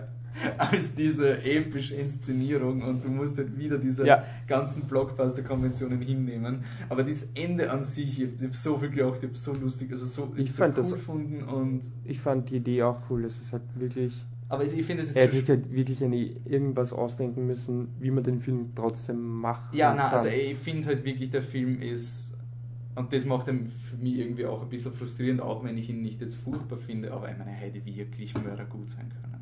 ja, Also der hätte wirklich mit einem gescheiten Drehbuch, Ja. was dich sozusagen komplett in dieser emotionalen Beziehung fesselt Ja. und dich zum Schluss komplett überrumpelt, weil die, so wie es jetzt ist, ist Mein der Twist zum Schluss einfach so ein okay, vom Film besser her als ich gedacht habe. Ja, Also es ist dann zum Schluss so ein, ah okay, der ist nicht ganz so scheiße. ja, Und das ist genau der Fehler. Also der Film hätte sozusagen saugut sein Ja. sollen und dann kommt der Twist und du, oh mein Gott, das ändert alles, weil es ändert irgendwie schon Ja. alles. Und wie gesagt, du weißt aber leider auch, wie es ausgeht. Und da gibt es eine extrem emotionale Szene, wo eine Entscheidung von einem Charakter gefällt werden muss. Mhm. Aber du weißt, welcher Charakter im Flash Forward zu Beginn des Films schon gezeigt wurde. Und deswegen ist es, es ist theoretisch die uremotionale Szene, aber erstens mal, du glaubst nicht an die Chemie zwischen den Schauspielern. Oh Mann, ich, sag, ich bin echt negativ. Aber meine, er hat mir eigentlich gefallen, aber er hat, ich, ich verstehe, dass dieser Film unglaublich viele Probleme hat. Ja. Also, es ist nicht so wie bei, bei Star Trek, wo der einfach zum Gramm sagt, nein, du liegst falsch, das ist keine Ahnung. Das, also, ich verstehe, dass dieser Film auf viele Arten nicht funktioniert. ja. Aber ich finde, man kann ihn nicht im Kino, aber wenn er auf DVD draußen ist, anschauen, ohne jetzt großartige. Ich meine, ich bin auch reingegangen, ich wollte den Film nicht schauen. Ja, also also ich war wie wirklich war schon so kurz davor so, ja, machen wir den Podcast halt, ihr redet über Transcendence und ich habe ihn nicht geschaut. So, na, okay, jetzt schau dann halt doch Es an. ist so ein bisschen eine Reihenfolgengeschichte auch bei dem Film. Also es ist wirklich, du darfst halt nicht, du darfst halt nicht gehypt sein. Ja. Aber wir hätten, mein gehypt war mal. Wir waren nicht Nach dem gehypt. Trailer war der eigentlich sehr underhyped, weil der Ja. Trailer war so dieses, oh shit, okay, war Johnny Depp ist nicht böse gehypt, aber es war irgendwie halt doch noch mehr, was man Ja, man, man muss, was ich halt wirklich der, der, das Ding ist, was den Film halt für mich rettet, was auch der Kramer gemeint hat, was das einzig Positive für ihn ist, ist, dass die Trennlinie zwischen Maschine und Mensch nicht so eindeutig ist. Nicht du so, ja. weißt nicht, also es ist nicht dieses, wie es im Trailer ausschaut. Ja, Und das war schon cool. Es ist ein bisschen ambivalent, du weißt nicht genau. Und so. das, das war cool. Das, war echt, das hat für mich eigentlich den Großteil gemacht, weil, weil ich einfach so satt bin, dass normalerweise so hinaustritt. Und vielleicht gebe ich ihm deswegen sehr viel Spielraum. Aber nur spoilertechnisch. Also wir gehen, wir gehen jetzt in, in Transcendent Spoiler-Territorien. Wir werden auch höher behandeln. aber nur vielleicht noch ganz kurz, bevor wir das machen, weil ich ähm, eingehend gemeint habe, es könnte sein, dass das der einzige Wally Pfister-Film bleibt. Ist nicht so unrealistisch, oder? Ich meine, er wird er nicht, ist ein finanzielles Desaster. Er wird nicht erfolgreich also sein. Der, der Film hat so. Kritiker haben ihn zerrissen. Und also ich habe jetzt irgendwo Er wird, gelesen. er wird viel gekostet haben. Ja, hat so ungefähr 100 Millionen gekostet. Und der hat Opening Weekend war irgendwie so 12 Millionen oder so. Es war Ja. wirklich furchtbar. Also wirklich, er ist. Und auch, dass der Johnny Depp-Faktor anscheinend, Johnny Depp-Faktor allein, man hat bei Lone Ranger ist ja auch schon gezeigt worden. Es ist anscheinend, Johnny nicht Depp mehr. ist nicht dieser, du schaust ihn wegen Johnny Depp, aber wenn ein Blockbuster mit Johnny Depp, also wenn so ein, ein bekannter Ja. Blockbuster mit Johnny Depp kommt, wirst du ihn schauen. Ja. Ich finde, es ist ähnlich wie so, so ich werde mir den nächsten Schwarzenegger-Film nicht anschauen, aber ich werde mir den nächsten Terminator-Film anschauen. Einfach nur, ja, rein aus Prinzip. Ich meine, er wird natürlich nicht gut. Ich weiß, Ja. dass er nicht gut ist, aber einfach so ein, ja, okay. Und ich glaube auch nicht, dass der, also, na, also ich glaube auch nicht, dass der Wolf ist jetzt, also wenn, dann kleinere Filme. Ich glaube halt wirklich, dass er dieses Mega-Budget und alles halt durch den, den Christopher Nolan Hintergrund auch Wahrscheinlich, bekommen hat. Und Als für einen Debütfilm schon viel. Und ja, auch von den Schauspielern her. ne? Also, ja, also du hast halt wirklich die Nolan-Riege, die da irgendwie. Ja, schon, aber auch. Ich meine, Johnny Depp ist ja kein neuen Schauspieler. Nein, nein, aber ich habe so cool gefunden, es hat so ur für so kleine also so kleinere Rollen Ja. gegeben. Wie zum Beispiel, es gibt einen Typen, der ähm, für Johnny Depp dann unter Anführungszeichen arbeitet, weil ich es nicht spoilen will, wie sie für ihn arbeiten.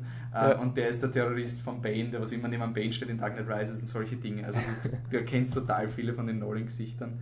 Aber nein, ich glaube auch nicht, dass du. Ich, ich, also sagen wir so, was, was wichtig ist, wenn jetzt Interstellar scheiße gefilmt ist, dann war das wirklich eine dieser Situationen, wo es einfach so Schuster bleibt bei deinen Leisten. So. Ja. Weil das, ist so richtig, das war meine Sorge, so Wally Pfister geht weg und Christopher Nolan braucht einen neuen Kameramann und die Christopher Nolan Filme leben Mhm. von dieser Kameraführung. Und das war für mich so, so ich habe mir so gedacht, worst case setzt der Wally Pfister jetzt den Film ins Sand und der Christopher Nolan seine Seine- Filme schon scheiße aus und das ist so, ja, Wird schon nicht so sein. ja, hoffen wir nicht. Aber also, schauen wir. Okay, und jetzt kommen die Spoiler eben zu Transcendence und auch zu Hör. Mehr oder weniger komplett. Also wirklich, Hör wird bis zum Ende durchgespoilert. Äh, genauso wie Transcendence. Äh, was ich sagen wollte, ihr, ihr habt diese Idee, in der Mitte vom Film wird gesagt, ähm, sie haben ein Affenhirn abgeloadet. Und Mhm. das Affenhirn im Computer, das war irgendwie, das war der Erfolg, auf den sich die Rebecca Hall beruft, wie sie den Johnny Depp kopiert. Ja. Und ähm, es ist irgendwie so, dass, dass der Affe, weil er nichts gesehen hat und nichts essen konnte, nur geschrien hat. Ja. Und das ist dieser Moment, wo die Kate Mara gesagt hat, okay, das ist nicht, nicht okay, wir, wir dürfen das nicht machen, wir müssen alle in die Luft jagen, äh, weil wir Ja. Terroristen sind. Und ich habe mir wirklich in diesem Moment gedacht, der Paul Bettany sitzt und er hört diese Geschichte und es ist auch dieser Moment, wo der Paul Bettany dann zum, zum Sympathisanten von diesen Rift-Leuten Mhm. wird. Und ich habe mir eigentlich gedacht, der Paul Bettany müsste jetzt einfach sagen, der Johnny Depp hat nicht geschrien. Ja. Und das war für mich so ein, ich habe mir gedacht, das wird die Message vom Film sein, so dass die, die Stärke des Menschen ist, dass er nicht nur von seinen Instinkten abhängt, sondern der Forschergeist des Menschen, bla bla bla, man kann es als Seele bezeichnen, irgendwas gibt es, Ja. was uns nicht wie ein schreiendes Affentier macht. Und das habe ich so schade gefunden, dass das nicht aufgebracht wird. Johnny Depp er immer, ja. hat auch Angst gehabt, wo bin ich, ich sehe nichts, aber er hat es mit der Situation abgefunden. Ja. Das hat irgendwie, war für mich schon irgendwie so dieses, okay, das menschliche Gehirn ist anscheinend nicht ein Tiergehirn. Ja. Das ist vielleicht komplizierter. Und das war echt, das war für mich so ein, okay, Ball Drop. Das war für mich so einer dieser Momente, also das hätte jetzt, das wäre so einfach gewesen. Mhm. Und stattdessen konvertiert der Paul Bettany halt voll zum, Zu den- zum Rift-Sympathisanten. Und ähm, ja, also wie gesagt, ich finde das Ende, die Idee einfach cool, dass, ähm, dass sich die, die Menschheit also dass sie das Internet in die Luft jagen und Ja. Johnny Depp wollte aber einfach die gesamte Welt retten. Das finde ich einfach so cool. Also das, Ja, das ist ja eben von der Idee auch gut. das Ja, ist super. Es ist schade ist halt einfach, dass Johnny Depp vorher so dieser eindeutig Power-Mad Computer ist. Also er, er hat jetzt seine Zombies, die er mit den Nanosonden steuert und ihren Willen mehr oder weniger überschreitet. Er ist halt wirklich so klar böse. Und wenn das nicht ist, wirklich, was du eben auch gesagt hast, eine, eine, eine Tasse Kaffee. Ja, also sie hätten Ein wirklich- Gespräch. Ich mein, nein, aber nicht einmal, ich mein, selbst wenn du die Explosionen willst, das kannst du ja machen, was der er will, bla bla bla, und dann sagt irgendjemand, ich glaub dir nicht. Also wenn Ja, du eine Message genau, du hättest genau. das auch machen können, aber es Ja. ist halt dieser offensichtliche, ihr, könnt jetzt reden. Ich ich hab's halt wirklich cool gefunden, ähm, dass zum Schluss halt wirklich wenig Explosionen waren und dass der Johnny Depp einfach von wie er agiert hat, keine Opfer haben wollte. Das habe ich schon Mhm. ziemlich cool gefunden. Und dass halt nicht auf diesen Showdown hinausgelaufen ist, sondern er hat ein Ziel gehabt, sie haben das irgendwie machen müssen. Ja. Und dass halt diese Rift-Leute extrem skrupellos sind. Also wie sie da das Feuer auf die Rebecca Hall eröffnen, damit sie verwundet wird, damit der Johnny Depp sie rettet. Das war schon ein Mhm. bisschen sehr hart. Ja. Und jetzt im Vergleich zu, zu Transcendence, Her, äh, irgendwie gleiches Thema. Müssen wir höher kurz erklären. Ja, also es ist ähm, ein Film von Spike Jones, der den Oscar fürs Drehbuch gewonnen hat. Und ähm, mit Joaquin Phoenix und ähm, der Stimme von äh, Scarlett Johansson. Joaquin Phoenix ähm, ist ein äh, so Briefschreiber, also das Personal Letters. Er arbeitet irgendwie Ja. in so einer Firma, Ich schätze mal, also installiert sich halt ein neues Betriebssystem und das ist eine künstliche Intelligenz. ja, eine Firma, die ja in der Gegenwart auch nicht existieren würde. Das stimmt, ja. Also Ja. Es, ist, es ist schon irgendwie nah. Ist ja, es- also es ist ja ein Science-Fiction-Film. ja. Egal, aber Und ähm, mehr oder weniger, er installiert sich ein neues Betriebssystem, das ist die Scarlett Johansson und die interagiert halt mit ihm. mhm. Und ähm, dann beginnt eine Liebesbeziehung zwischen diesen beiden Charakteren und die erste Hälfte ist halt ein bisschen eher die Standardliebesbeziehung mit so, oh, du flirtest, da- nennen wir nicht wirklich flirten, diese gute Freundschaft mit sie hilft Genau. ihm beim Aufriss und irgendwann kommt er drauf, aber eigentlich er funktioniert es Ja. ja zwischen uns und deswegen ist es bei den anderen. Und die zweite Hälfte ist dann ein bisschen mehr Science Fiction, weil es darum geht, dass die Scarlett Johansson keinen Körper hat und sie ein bisschen eifersüchtig ist auf. Mhm. auf er ist wieder aber schon relativ früh thematisiert, dass er keinen Körper hat. Nur am Anfang aber es ist noch nicht ein wird halt nicht das Problem. Problem wahrgenommen. Ja, genau. Und für mich sind halt so Transcendence und Her, wenn du die beiden zusammenlegen würdest, dann wäre das so wirklich der ultimative Film. Ja. Das wäre der ultimative Wolfe-Film, so, weil es Ja, funktioniert einfach halt gut, ja. die Chemie in Her viel besser. Es ist. Ähm, ja, so, was sagst du generell zu Her? Ja, ich meine, ich, ich er, ist, er ist schon okay. Ich fand ihn ein bisschen, also jetzt mal äh, rein vom, vom Unterhaltungswert her, ich fand ihn, äh, hat sich ein bisschen zart teilweise, oder? Ja. Also ich finde, er war eine Zeit lang einfach ein bisschen, er ist nicht sehr viel weitergegangen, eine Zeit lang ist er ein bisschen stehen geblieben. Was ich halt finde bei dem Film, was ich halt finde, was eine, eine interessanter, interessante Thematik wäre, jetzt mal ähm, abgesehen natürlich von der künstlichen Intelligenz, einfach nur jetzt über Beziehungen, weil es ja doch, mehr ist ein Science-Fiction-Film, ja, aber zentral ist ein. Liebesfilm. Ja. Und äh, er hat, also ich fand halt, dass der Joaquin Phoenix, also habe ich das halt irgendwie verstanden, fand es sehr logisch, dass er sich in die Scarlett Johansson verliebt hat. Aber nicht, weil die so viel Charakter hat, weil für mich war sie trotz allem einfach ein Betriebssystem, das Fragen beantwortet. Und ich fand es halt ähm, äh, sehr schlüssig, äh, dass äh, man sich quasi in eine, eine Person verliebt, äh, die einem einfach nur zuhört, die eigentlich nichts tut. Ja, es ist Und- Therapeut-Effekt. Ja, irgendwie. genau. Und das fand ich eigentlich einen, einen extrem inter- interessanten Konflikt. Ich weiß nicht, ob am Schluss das nicht ein bisschen. Es wird ein bisschen thematisiert von der Frau von Joaquin Phoenix, Ja, genau. die sagt mehr oder weniger, du willst Die- ja jemand, der nicht zurückredet. Also die Ex-Frau, Die ah, Ex-Frau, sorry. Ja, er ist, die also er hat kommt im Flashback und die... gespielt von der Rooney Mara. Wow, echt? Ja, sicher. Okay, ich habe es überhaupt nicht erkannt. Okay. Also das war für mich so ein... Aber ja, okay. Wow. Das ist gerade so ein Mini-Plot-Twist für mich. Okay. Ähm, ja, ich meine, das wird eher... Also, wenn du sagst, also zart oder so, für mich, nicht, für mich war eher die erste Stunde schwierig reinzukommen in den Film Mhm. weil es für mich einfach dieser Sprung von ähm, Joaquin Phoenix arbeitet eben in dieser Firma und das, das technologischste, das, das Event, das technologischste ist irgendwie, dass du deinen Computer was diktierst und er verschickt eine E-Mail. Das war's.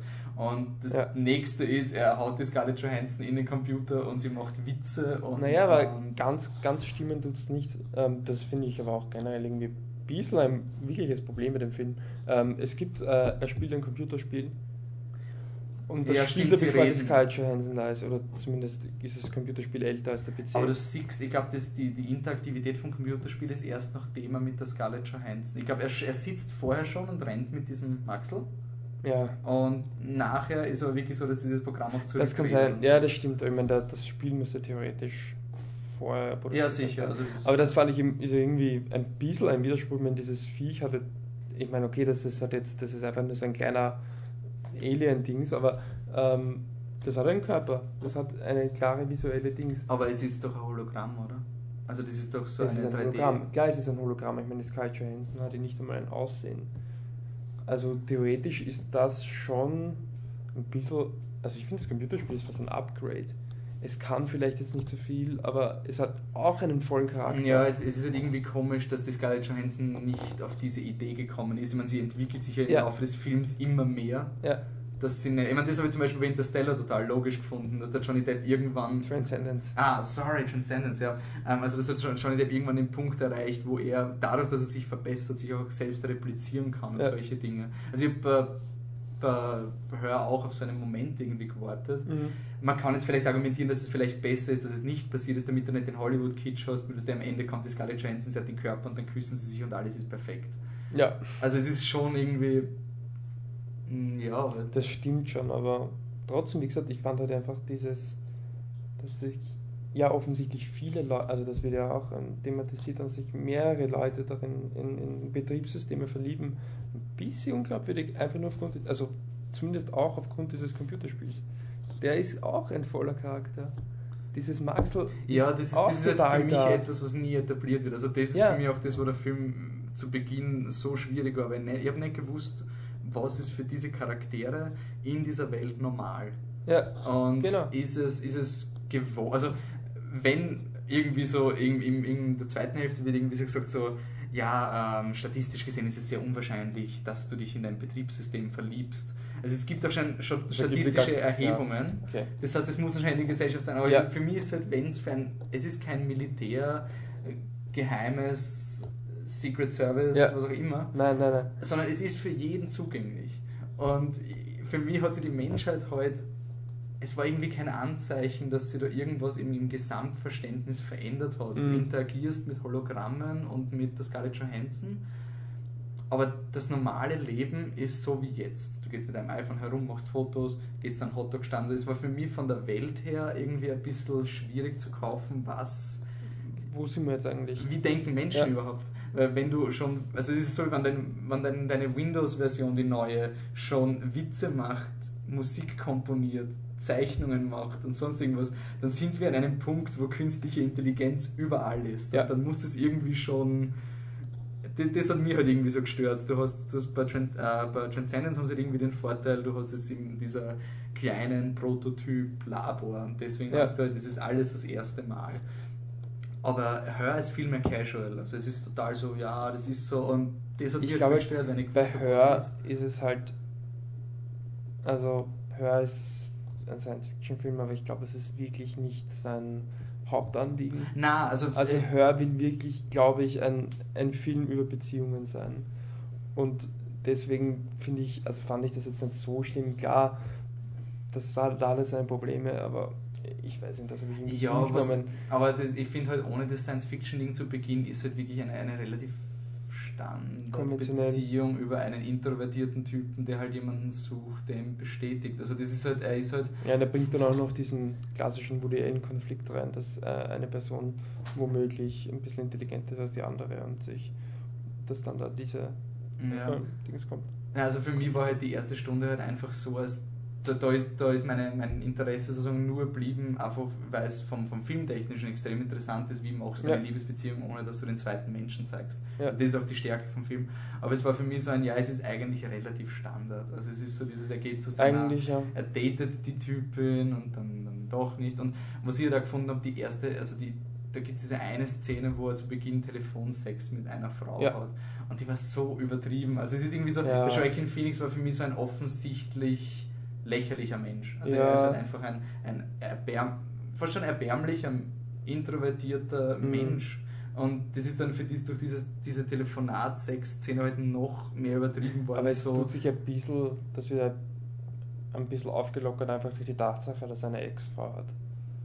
Das stimmt, ja, aber er ist trotzdem irgendwie von Anfang an irgendwie so ein bisschen gescheitert, eben vielleicht auch durch seine, durch seine ähm, Ja. Scheidung oder Ja. sowas. Und er bleibt auch irgendwie den ganzen Film so. Ich war ein bisschen überrascht. Aber ich, also, also ich habe auch im, im ersten Moment diesen Eindruck gehabt, er ist dieser total introvertierte Typ, weil ich hab, war sogar so überrascht, oh, dass, dass er Freunde hat. Also wirklich, ich habe mir gedacht, der, der Film ist dieses Jahr so total einsam, und total allein. Es war irgendwie sein Charakter. Aber, na, was ich sagen wollte, wegen dieser Sexszene, diese Telefonsexszene, die war für mich halt einfach so übertrieben mit, also nicht, dass da einfach so, der, der Punkt ist, dass er irgendwie keine Liebe findet über so Ja, Instant Pleasure, äh, effektiv ist, er schaut Pornos und es bringt ihm aber nichts, weil er Liebe sucht, aber es ist halt Ja. wie Telefonsex. Und es wird aber nicht, dass der Film das einfach normal macht, es wird richtig reingehämmert. Es ist Ja. so, strangulier mich mit der toten Katze, oh ja, das macht mich so geil. Und das war für mich einfach so, wow, es war, das Ja. war der, der härteste Moment im Film, der Rest war dann eh voll okay. Ja. Aber in diesem Moment ist er so richtig zu einer Karikatur geworden, das habe ich ein bisschen schade gefunden, weil halt einfach, du hast Mhm. irgendwie genug Substanz, dass du das auch anders kommunizieren kannst, dass er halt in dieser Art, wie sich Menschen versuchen zu finden, nicht glücklich wird und er findet sich dann über das Ja. Betriebssystem.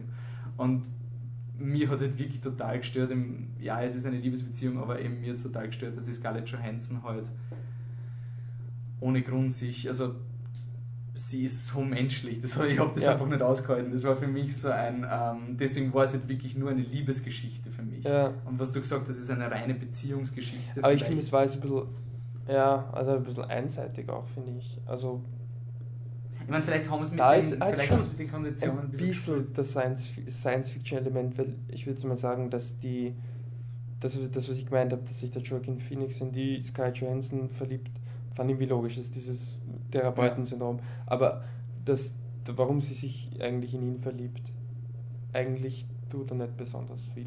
Und Ja, eh, also das- wahrscheinlich das wäre halt etwas, wo was- wo er ist ein Mensch, er ist was anderes.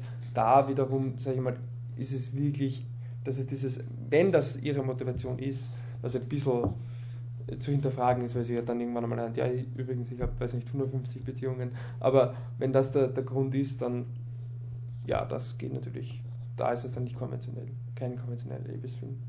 Ja, Da brauchst du Science aber das, das war halt für mich, ich habe nie gewusst, wie die Scarlett Johansson überhaupt Ich auch. Das war halt das, was ich gemeint mit wann Transcendence und Her sich zusammenlegen würden, weil Transcendence macht sehr viel von, der, von dem Regelwerk. Also Transcendence Ja. fokussiert sich eigentlich nur auf die Regeln und absolut nicht auf die Charaktere. Ja. Und Hör ignoriert Gegenteil. dass die Regeln sind einfach, er ist schon so abstrakt, dass du vielleicht schon überlegen musst, ob das Absicht ist. Also zum Ja. Beispiel, die Scarlett Johansson ist so ähm, kreativ. Ob Ja. das vielleicht sogar absichtlich ist, weil Maschinen normalerweise nie als Genau. kreativ dargestellt werden. Ich meine, du kannst dir wirklich bei dem Film, bin mir gar nicht sicher, ob, ob das Probleme sind, die ich habe mit dem Film, also ob das wirklich legitime Anschuldigungen Ja. sind, oder ob ich einfach nicht verstehe, was der Autor vielleicht genial inszeniert. Ich weiß, ich bin Ja. mir überhaupt nicht sicher, ob ich den wirklich verstanden habe. Und aber es war nicht für mich auch so schwere Szene, wo es darum geht, wie, wie ist die menschliche Anatomie. Und äh, Ja. sie als Computer sollte ein, ein besseres Verständnis für, warum Dinge so sind, wie sie sind. Und da ist Joaquin Phoenix so, ja, das hat wahrscheinlich einen ganz logischen Grund. Und die Scarlett Johansson ist so, oh, aber wo ist deine Inspiration? Und es ist halt so, wie gesagt, vielleicht ist, es Absicht. Absicht, vielleicht ist ja. es wirklich Absicht, dass du das so überspielst. ja. Aber ich meine, ich habe es wirklich cool gefunden zum Schluss, dass halt einfach, ähm, dass sie sich weiterentwickelt und so eine 2001-mäßige, Ja. sie entwickelt sich auf eine neue, eben auch was Transcendence irgendwie versucht hat, Ja. entwickelst dich auf ein neues Bewusstsein.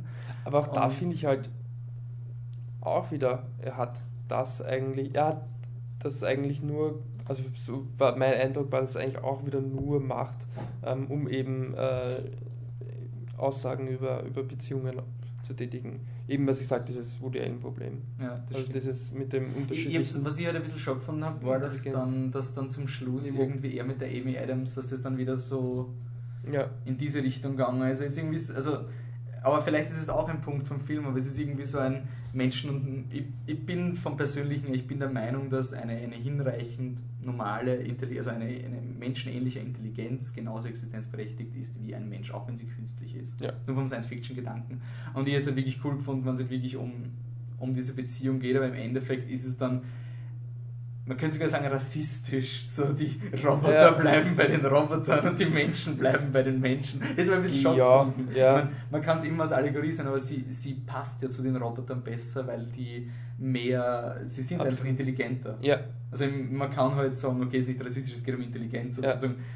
Es wird nie eine Beziehung, es wird keine Beziehung geben zwischen intelligent und weniger intelligent, weil sie sucht sich immer einen intelligenteren. Aber gut, aber vielleicht ja, vielleicht wiederum, wenn man halt sagt, was ich immer noch glaube, es geht einfach um Beziehungen in dem Film, Ja. dass es ganz einfach auch eine, eine Message ist. wahrscheinlich. Ja. Also wie gesagt, Dass ich finde, das ein, etwas ist, was eine Zeit lang funktioniert bei, bei Her hast du wirklich den Vorteil, dass du nicht sagen kannst, dass er nicht so über Transcendence, wo du einfach sagst, okay, er, er schneuzt jetzt vorhin dieses, boah, offensichtliches Böse Syndrom. Ja. Also selbst wenn du irgendwas machst, dann musst du zumindest mal überlegen, bevor du klug scheißt. So, Ja. ist es so, habe ich irgendwas übersehen? Gibt es vielleicht, bezieht er sich auf irgendwas? Aber ich finde trotzdem beide ziemlich frustrierend, weil es einfach so, beide haben so richtig Potenzial und ja, Chance. Hör wird sich auch gut mit den, mir fallen leider gerade der Name nicht ein, aber der Film mit dem äh, Paul Dano, äh, wo er äh, seine, also von den Machern von Little Miss Sunshine, wo er sich eine Traumfrau schreibt und die kommt dann wirklich. Ah, Ruby Sparks? ja, hast du den gesehen? Den habe ich noch nicht gesehen, ne? Okay. Aber die zwei Filme würden sich auch ziemlich gut verstehen miteinander, weil der hat auch so seine echten Probleme, aber ich finde halt auch wirklich Sachen, die er besser macht als Hör. Okay.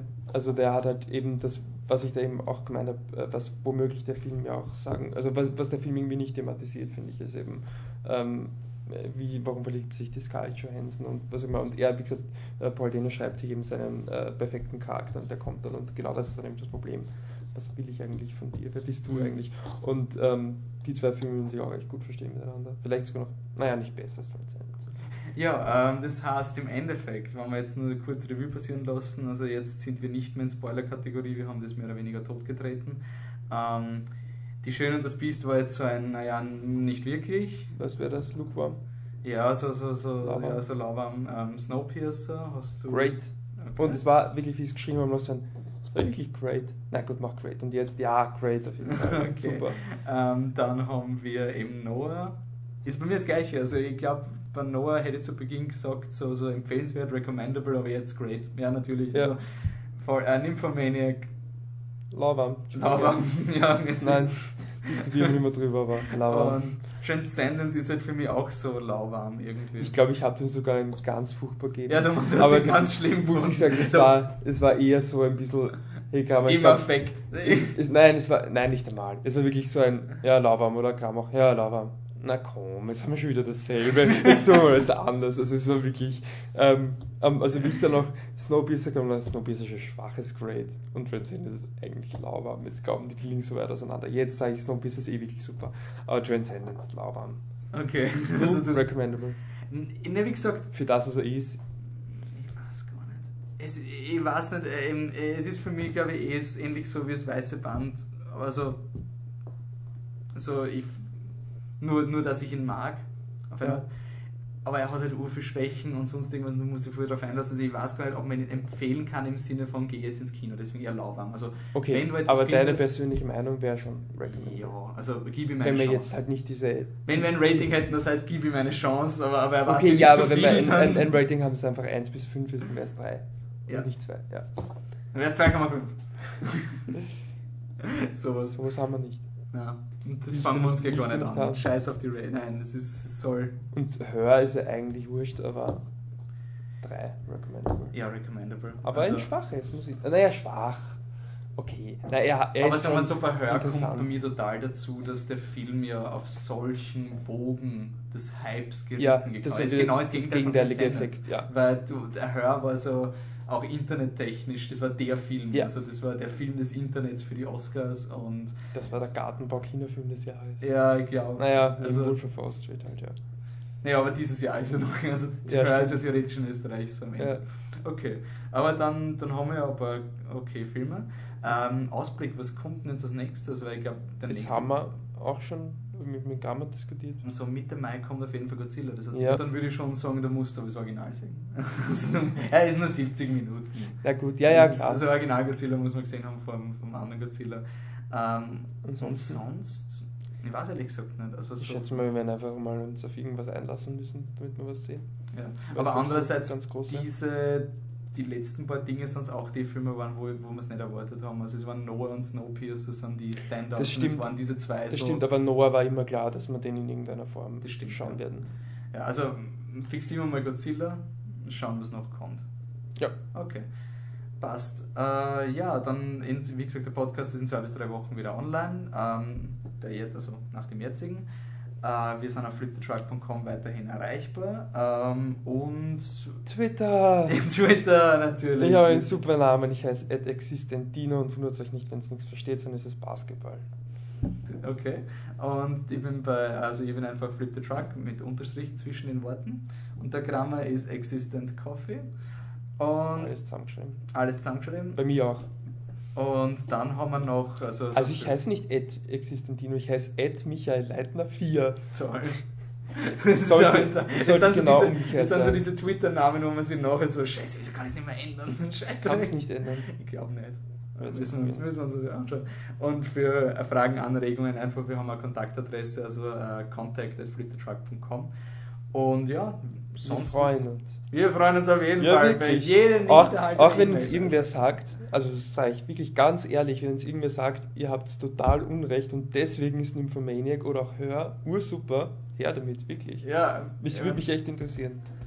Ja, allein, ich meine, es sind gerade genau diese Filme, wo du diskutieren und so weiter, ob man jetzt die Schöne und das Biest beleidigen ist, glaube ich wirklich jeden ist wurscht. wurscht.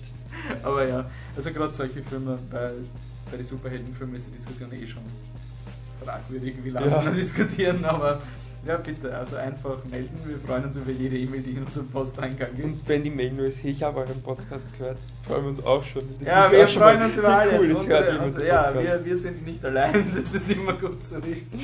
Okay, dann macht es gut. Bis nächstes Mal.